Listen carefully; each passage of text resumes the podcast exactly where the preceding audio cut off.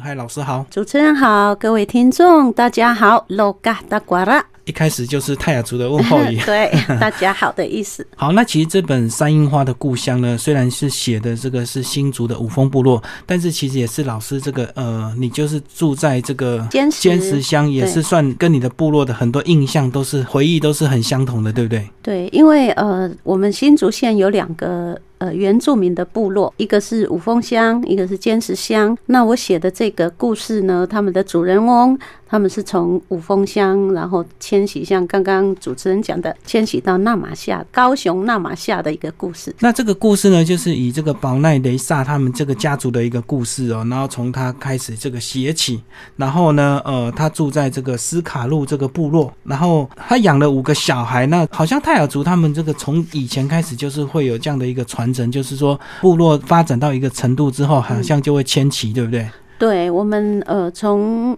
从我们最发源地，我们的发源地是在南投县哦，南投呃仁爱乡嗯的，我们叫丙什干的一个部落，在发祥村那边。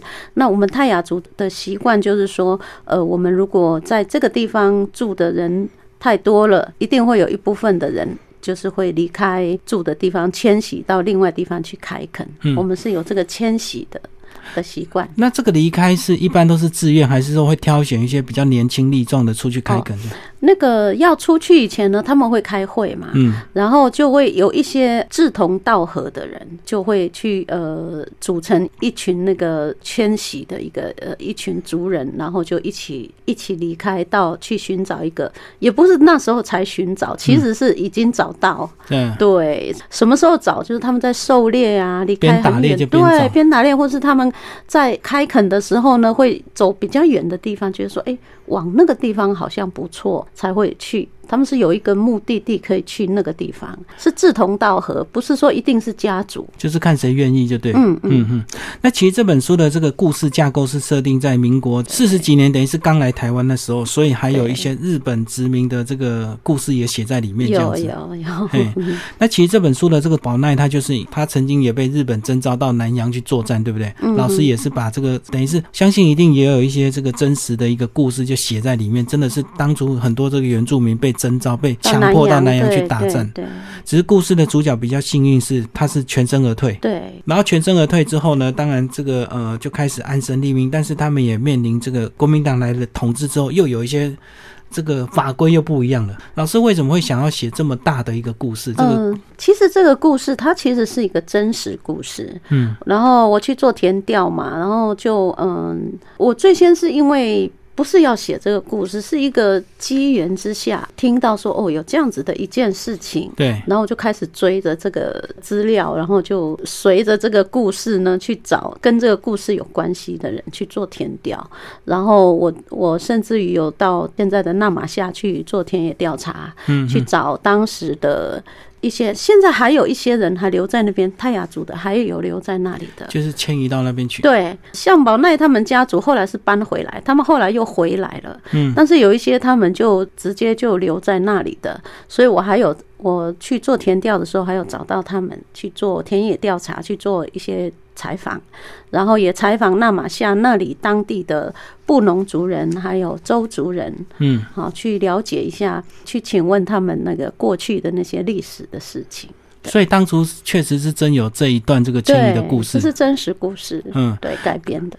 所以等于是当初这个纳马夏乡，它这个呃开垦稍微晚一点，所以这个等于是人口数还没那么多，才有那么多的土地让他们去嗯移民嘛。其实，在那个小说里面，我有写到哦，他是为什么会知道有纳马夏这个地方？因为我们北台湾哦，就我们新竹以北这样子，北台湾的开发比较早一点对。好，那他们怎么会知道南台湾有这样的一个地方？因为是教会的关系。嗯，那教会的牧师他们会到各个的部落或是偏远的地区去牧灵嘛，去浮船。对，所以他就知道说，哦，那个地方有这样子一个肥美的土地，然后呃人口少，我们可以去那里重新开发。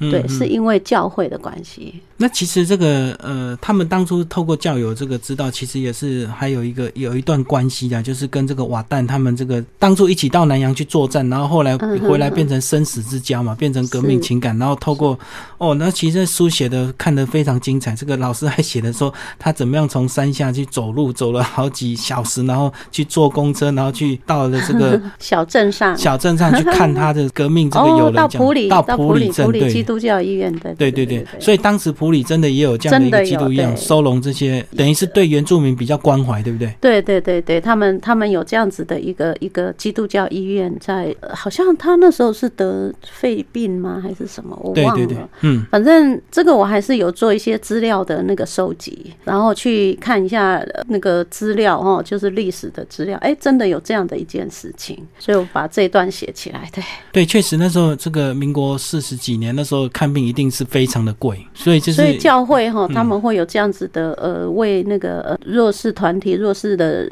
族群的一些，那不叫福利哦，一些帮助。对，嗯嗯嗯。那其实这个故事呢，呃，整个时间应该是算十几年的时间，对不对？你是说整个故事的对有对差不多，就是从他这个呃五峰乡开始，然后他跟这个几几个小孩的关系，然后还有个他的这个他的爸爸雷萨这样子，然后其实他们这个呃好几个小孩，其实他这个故事都有写进去，对不对？嗯。这个好像是泰雅族这个小孩如果结婚之后，就自然要会移出去，但是移出去的房子还是会盖在家里附近这样。对，互相照应啊，对，嗯嗯嗯。其实，在山樱花的故乡这本书里面呢，我把它加入了很多我们泰雅族的那个生活文化在里面，习俗都对。写进去。对对对对，所以如果读完这个哈，大概就是算我常常讲那个呃用大川老师讲的一一句话，他说熟汉。就会熟了之后，熟汉，就是比较了解一点原住民的叫做熟汉，不了解的叫生汉。对，其实这里面有写到一些泰雅族的一些传统习俗，比如说这个呃小孩的这个婚姻是父母做主的。对不对？对所以这个有时候他们即使很不愿意嫁给另外一个不喜欢的人，可是如果爸妈这个坚持的话，还是要服从这样子。哦，你是看到吉瓦斯那一段吗？对对对对，嗯，对，一样啦。其实，在中国人在过去的时代，也是父母之命，媒妁之言嗯哦。我们泰雅族也是这样子。对。然后特别的是呢，这个提亲还不是一次成功，要提好几次哦。哎，对，这样子才表示是那个 呃有诚意。对对对嗯嗯对对，不能一次就成功，这样好像这个女孩子很没价值的意思。所以要提好几次，就是其实有点像三顾茅庐这样子，哎要一次又一次这样啊，主要是考验诚意嘛。呃，对，诚意以及说认为说，呃，我的我的女儿哈，就是很珍贵的，哈嗯不是随随便便讲一次就 就可以送给你了。对啊，然后这个呃提亲成功之后呢，你男方还要到女方家去住一段子，你们这对这这叫养婚嘛？对对对对对，然后要考验个半年一年才可以嗯。对，要不一定对，看他们的那个，就是看这个女方家长的那个意愿啊，觉得说嗯可以了，就先看看你怎么样表现。其实这样也比较好哎，这样不像现在人这个结婚很容易，离婚就更容易啊。那你 经过这个半年一年的养婚，你等于对这个呃未来的这个女婿你有一定的认识嘛？哎、对对对对，我觉得这个也还不错哈。对啊，试婚，哎，不过他们哈，那那个我我们现代人嘛，年轻人他会想说，哎，那那这样很不错啊，一下就可以可以住到女方家。我跟你讲，没那么简单哦，试只是工作。对规矩还是要守，对不能乱来的。没错没错，嗯，那如果真的不行的话，这个女方如果要后悔的话，还要付出一点代价。所以这个大家都是把婚姻当做很严肃的一个事情。对对对对，那其实这个主角呢，这个巴奈这个家族呢，因为这个呃被人家介绍之后呢，其实他们就全家移到这个纳马夏那边去开垦，对不对？嗯。那其实一开始还是有一点波折的，就是其实那个介绍人他他是一个骗子，其实他根本就没有土地，是骗他去那边工作的。呃，他是比较爱夸张的人，有一些人就是这样子啊，表示自己很厉害呀、走啊，没问题呀、这样子就下去了。原来原来不是这么一回事，但是他们一一样还是走出了他们自己的一片天地啦。嗯当然，嗯、故事就是要这样子写啊，有一点有一点曲折，对不对？对，等于是我们这个主角还是有一些这个呃泰雅族传统的这个狩猎技巧以及这个坚毅的精神，所以说呢，他能够在这种环境下自己去克服这样子。而且其实那时候过去应该泰雅族人不多，对不对？所以他们他们周遭可能是以这个布农族或者是这个周族比较多对，因为他们是外来的嘛，泰雅族是外来，只有只有几个家族以及朋友嘛，交友，对，对，没有很多人。那他们住在那边，那里是以布农族的人比较多。对但是在纳马夏，他真正的所谓原住民，就是最早到纳马夏开垦的是周族，但是那个周族是南州，也就是现在的叫甘纳甘纳武对，他们的那个现在叫甘纳甘纳武哦，新的一个我们第十六族，他们是周族分出来的。当时我在写的时候还没有甘纳甘纳武，还没还合在一起。当时还叫周族。嗯，是他们才是第一个在纳马夏开垦的，算他们的原住民。后来才来的是布农族，嗯嗯，那泰雅族是之后了。泰雅族还比在那边的一些外省人啊，那个客家人还要更慢。对，嗯他们是完全是一个外来的一个小民族，在那里是小民族。对，其实这本小说也写到当时的一些这个呃环境啊，就是说其实那时候很多原住民这个会耕种，可是根本不知道这个地要去登记干嘛，所以常常就会有一嗯。些种了老半天，结果发现这个地已经变成平地人的，对对对对，就白种白忙一场这样子。所以刚才主持人讲的就就是重点哦，就是原住民不只是当时的纳马夏的原住民，大部分的原住民对于这种土地要去登记这件事情，不知道他们不知道。然后也许在公告的时候。不会像现在我们现在的资讯那么快速，嗯而且很公开又快速，容易取得。也许他在乡公所的一个布告栏公告了，就算你公告一个月，那个人也不太会经过那里嘛，不知道就你没事也不会下山，所以你没有看到。那第一个就是知道的人，第二个就是会看讯息的人，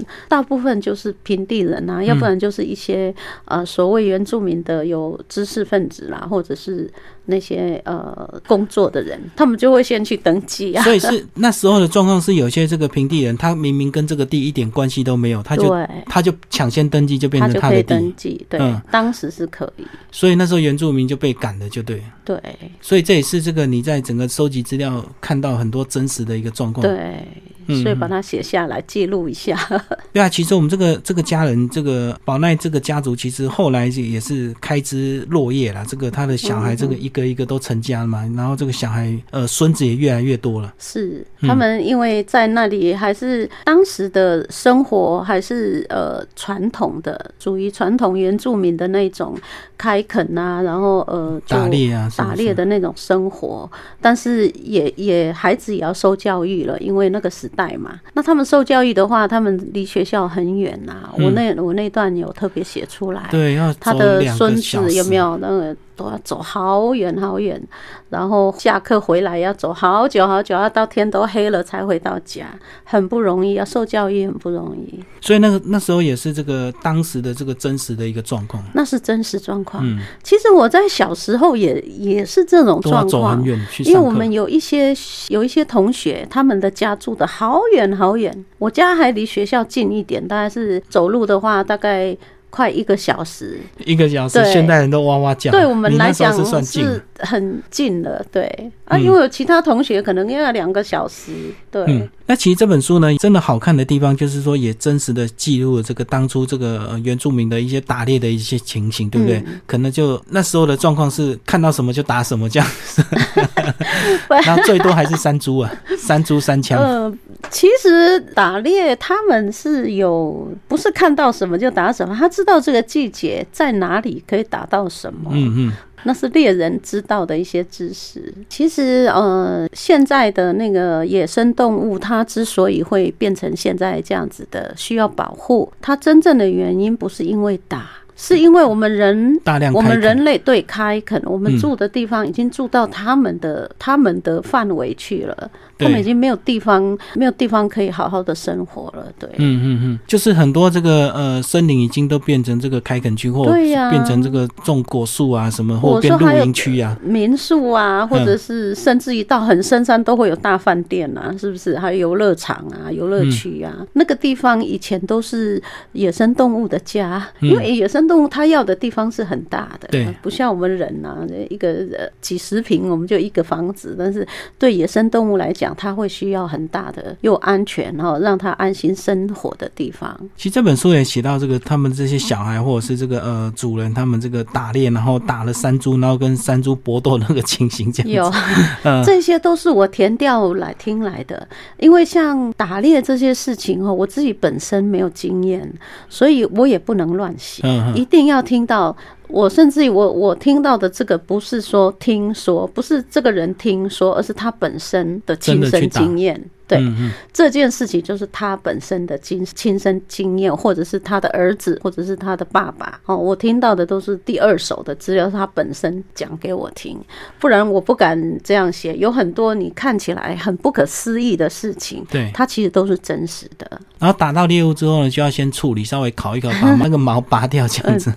用烤的啦，没有拔毛，哪有空用拔的？对，烤一烤就把把毛处理一下。烧掉，对对对，然后再撒一点盐。再如果这个来还来不及带回去，就撒点盐，然后对，先一定藏起来。要要要要给它保鲜嘛。那呃，每一组的方法也不太一样。那、嗯呃，你处理那个东西肉类的方法也不一样。那因为我们的达彦这样子迁徙到南玛夏的时候，他们跟其他的族有时候就会合起来成为一个猎团，然后就上山去打猎，他就会看到哦，原来周族是这样处理的啊，原来泰雅族是这样处理的，啊互相互相学习交流，对对对。嗯，所以这本书虽然写的是一家人的故事，但是其实也见证了这个台湾的一些变化，对不对？从日治时期到国民党来台湾，然后一直到他们开始面对一些汉人入侵的一些冲击，这样子。嗯嗯，嗯对。，所以这个故事虽然是呃一家人，但是读起来还蛮让人家这个醒思的。你会看到有各种不同的族群融合的生活，有互相帮忙、互相学习，那也有一些小小的冲突啊，互相的不太习惯啊，这些都把它写得很很真实啦。不过这个这本书倒是说，呃，都是以男性的这个角度比较多，对不对？好像这个呃妈妈或者是女儿，好像都是配合比较多。啊，其实我们泰雅族就是一个父系社会，嗯，对，是这样子的，没有错。对啊，包括结婚一定要这个父母亲做主，然后这个呃，如果老公决定要迁移的话，这个老婆很自然就跟过去，也他们也不太会有什么一些意见这样。一定要这样子的。其实主持人有看到那个我我自己的那个当时要写这本书的一个，我讲心愿好了哈、嗯 我真的希望写一一本属于男性的那个故事。对，所以这个山樱花的故乡，他写的是狩猎，写开垦。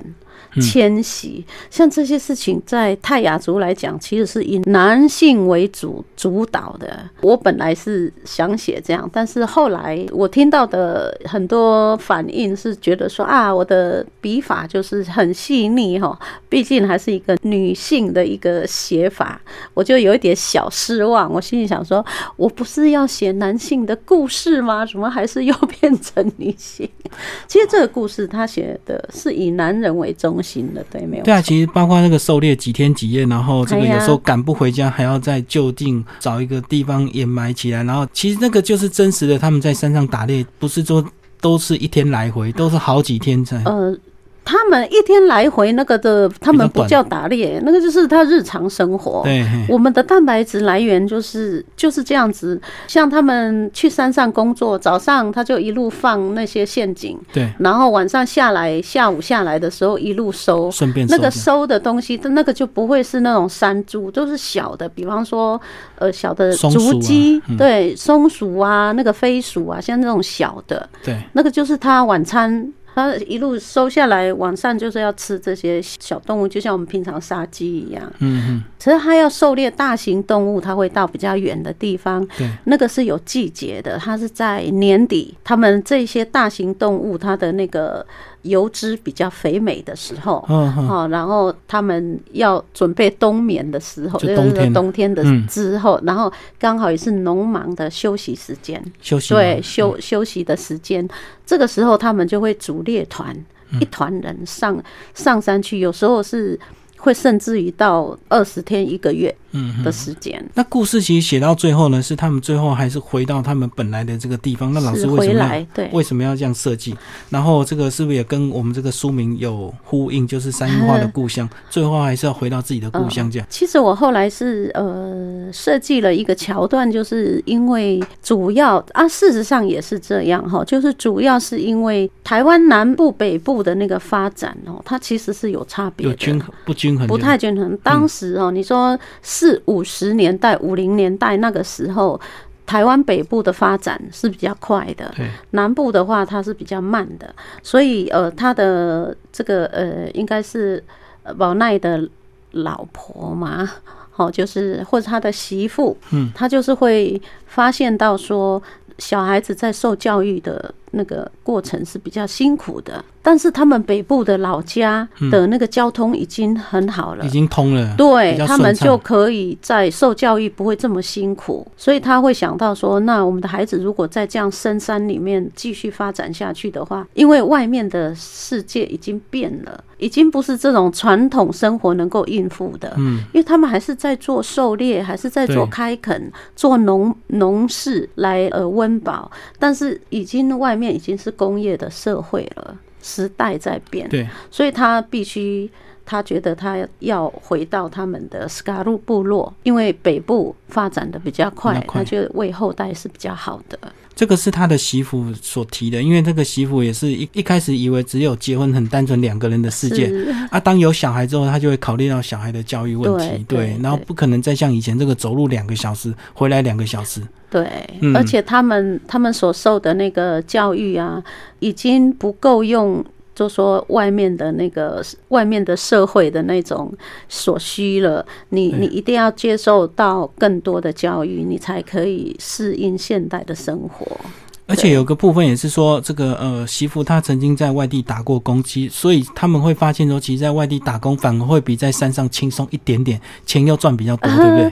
他在外地打工，他就眼界也开了，对他就看到说啊，原来外面是已经是在这样子的一个时代了。所以以前呢，在山上住的话，是真的累得要死，钱又赚不多。那在 外面至少你还固定上下班，然后薪水是固定，至少呃相对来讲会比山上轻松一点。嗯，因为因为时代的改变，所以环境的改变，那我们的所需要的不一样了。如果像以前的话，其实也不需要钱呢、以前如果是像宝奈他们这样的家族，在过去的时代，他是绰绰有余的生活。已经是因为你不嗯需要有其他很复杂的一些技能，或者说复杂的那些，也也不需要用现在什么要有花钱呐、什么以前你想过去的时代嘛，嗯。其实它是一个时代的转变呐、而且以前可能大部分东西可以用猎物彼此交换，自足，对。对，交换，对，嗯，是后来才开始慢慢进入这个经济发展之后，钱财，而且重要是，我觉得应该是卡到小孩教育的问题。时代在变，对你这一代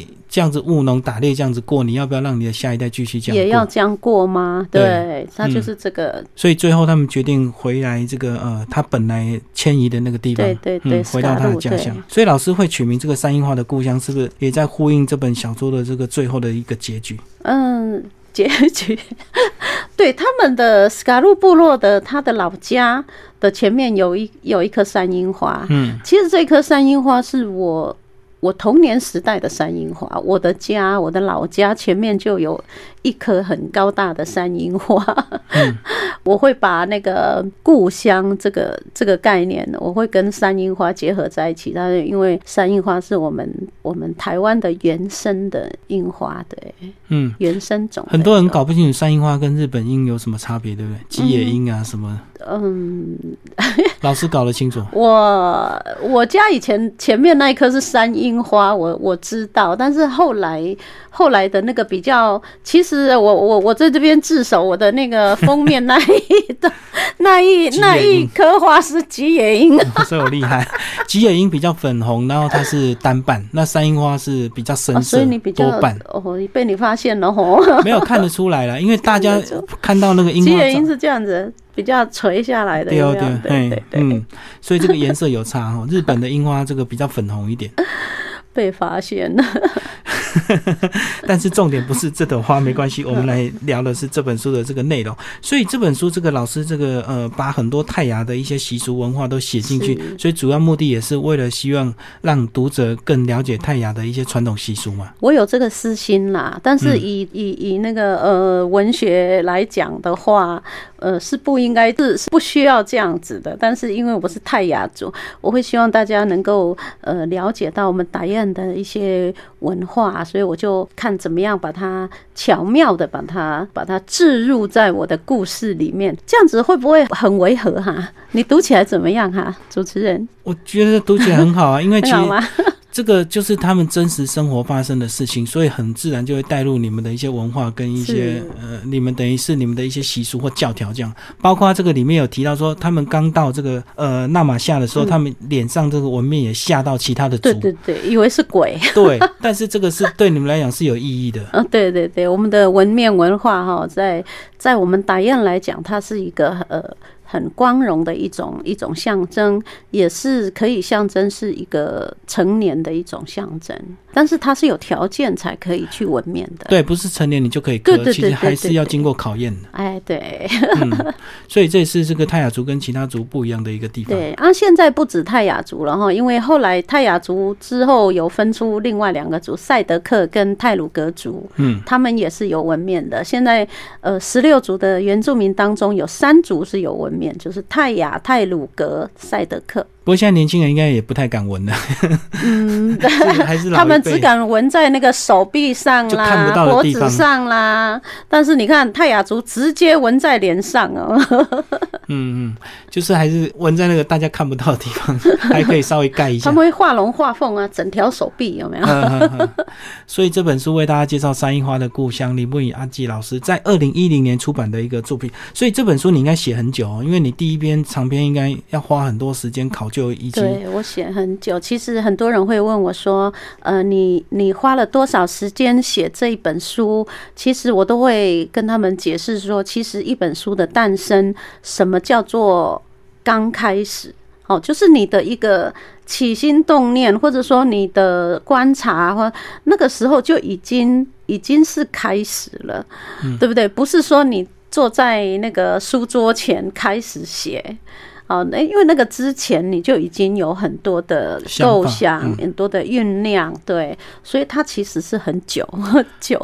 我觉得包括你小时候那个山樱花的印象，也可能是一开始的那种动念，对不对？等于是这些这些都 等于是已经滋养在你的这个心灵里面了。对我童年时代的那一棵山樱花树，就在我家老家的院子前面。对，我还被妈妈绑在那棵树下。以前做错事，被做错事被绑起来。不过应该也是不会绑太久了，意思一下而已，教训一下。嗯，好，今天为大家介绍三樱花的故乡，然后呃，李木易老师二零一零年出版的第一本这个长篇小说，听众朋友有兴趣可以找这本书来读。那麦田出版，好，谢谢老师，谢谢。